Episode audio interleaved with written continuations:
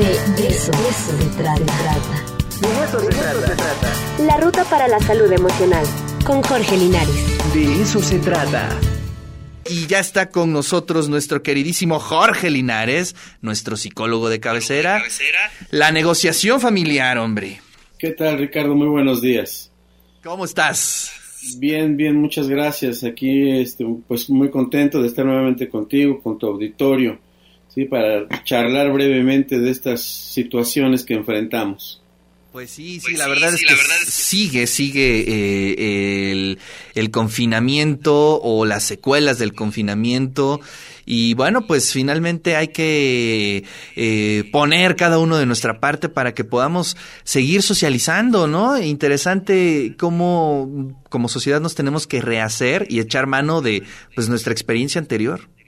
Sí, sí, por supuesto, ¿no? Y además aprender nuevas formas, de sobrellevar las situaciones, nuevas formas de entendernos y para ello también pues pactar soluciones ante los conflictos que estamos enfrentando, que por supuesto todos son diferentes en, los sistemas familiares, pero que eh, debemos tener estrategias para poder entendernos, para poder comunicarnos, para evitar que las dificultades que enfrentamos se, se dupliquen, se hagan más grandes y, los problemas no los podamos resolver de manera adecuada.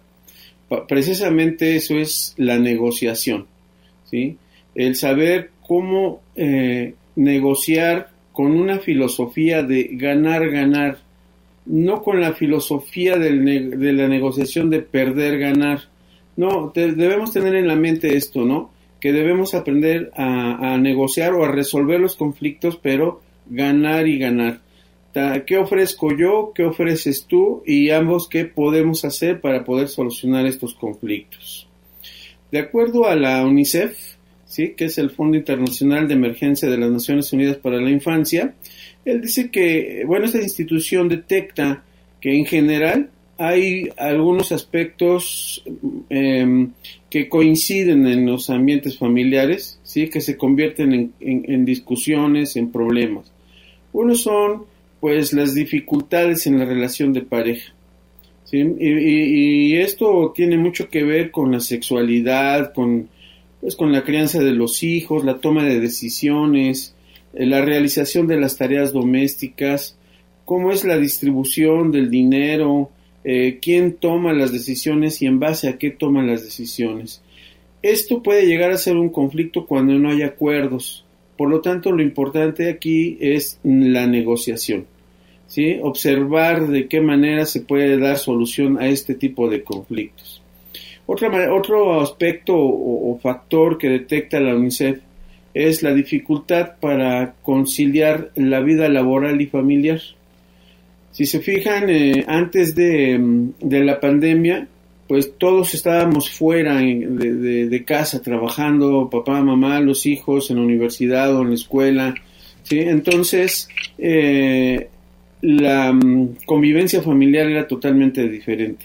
Ahora no, ahora tenemos que estar en casa, ya quizás ya pasamos lo, lo el confinamiento más mm, de principio que era más difícil, ¿no? Pero esto que nos hacía que no podíamos convivir de manera adecuada porque no nos conocíamos y hasta eso tendríamos que negociar. Los espacios de privacidad, los espacios de intimidad de cada persona, ¿no? las eh, responsabilidades de la vida cotidiana en las familias. Esto llegó a ser también una dificultad. ¿Y hacia dónde nos llevaban las dificultades o nos llevan estas dificultades si no se aclaran, si no se negocian estos acuerdos? Generalmente a las separaciones o divorcios. Esto se incrementó con el confinamiento, muchas personas se separaron, muchas personas hicieron solicitud de divorcios, los hijos entraron en crisis, ¿no? Para, al saber que podían llegar a perder a uno de los padres, ¿no? Para ellos eh, hacerles entender que a veces el divorcio, pues más que verlo terrorífico, pues es una oportunidad de crecimiento y desarrollo individual, pero esto para los hijos es una crisis tremenda no, no poder entender por qué deben separarse los padres. Eh, en, los, en el caso de los adolescentes, pues el aislamiento, el, silencio, eh, la rebeldía se incrementa, ¿sí? Cuando se enfrentan este, este tipo de dificultades conyugales y que no se, se toman acuerdos, ¿no? Se ve como una lucha entre un victimario y una víctima y normalmente hay que entender que pues ambos son responsables, ¿no? Tanto el hombre como la mujer son responsables de estas dificultades y hay que aprender a negociarlas, hay que llegar a acuerdos.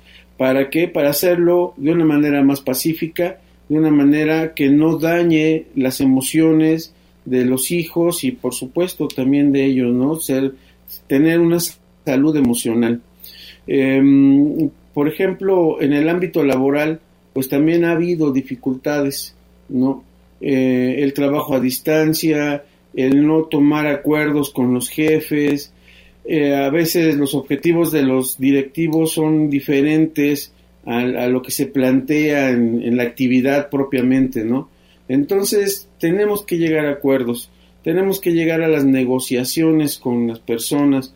Por supuesto que hay que aprender a hacerlo con una comunicación fluida, es decir, ser asertivos en la comunicación.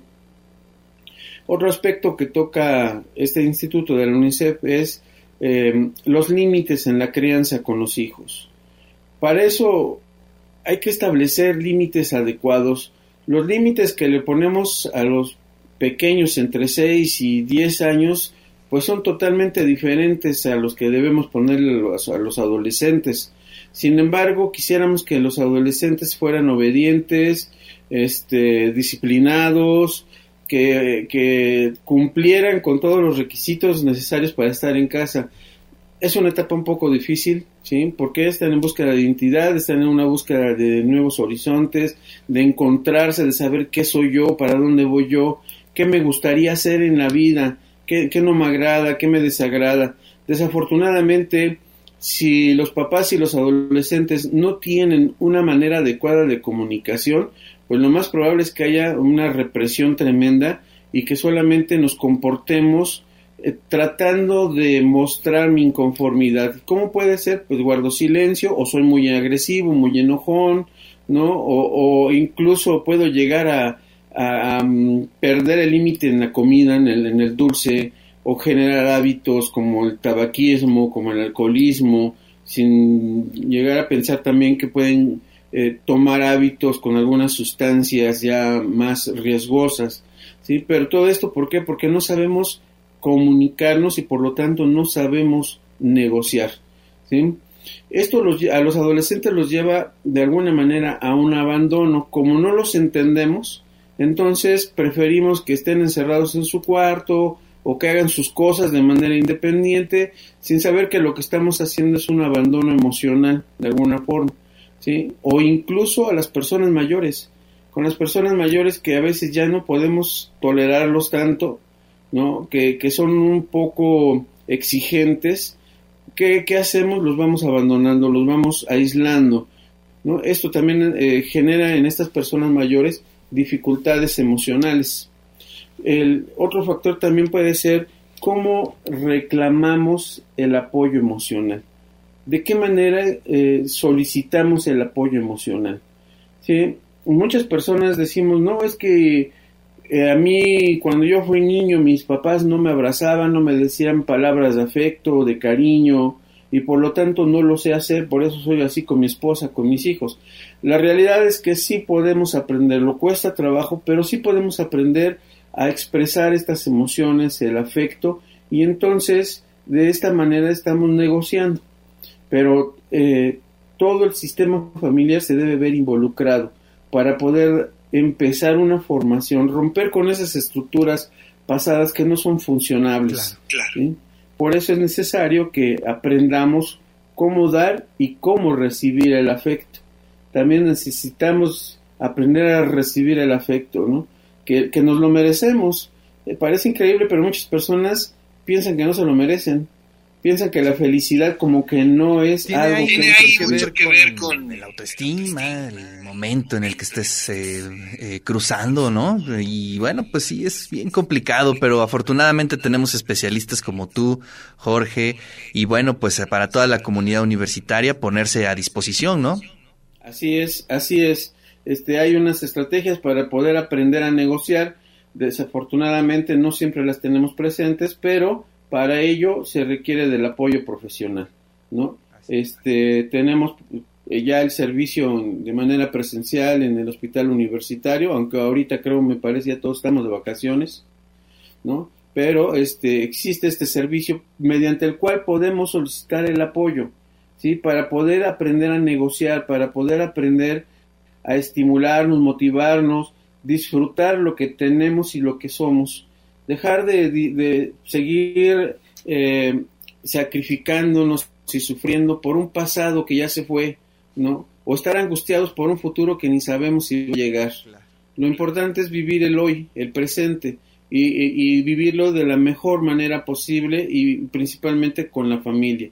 Y para eso necesitamos aprender a negociar estas dificultades que en la vida cotidiana se nos presentan. Oye, pues qué interesante y además eh, qué bueno que retomas el tema del presente.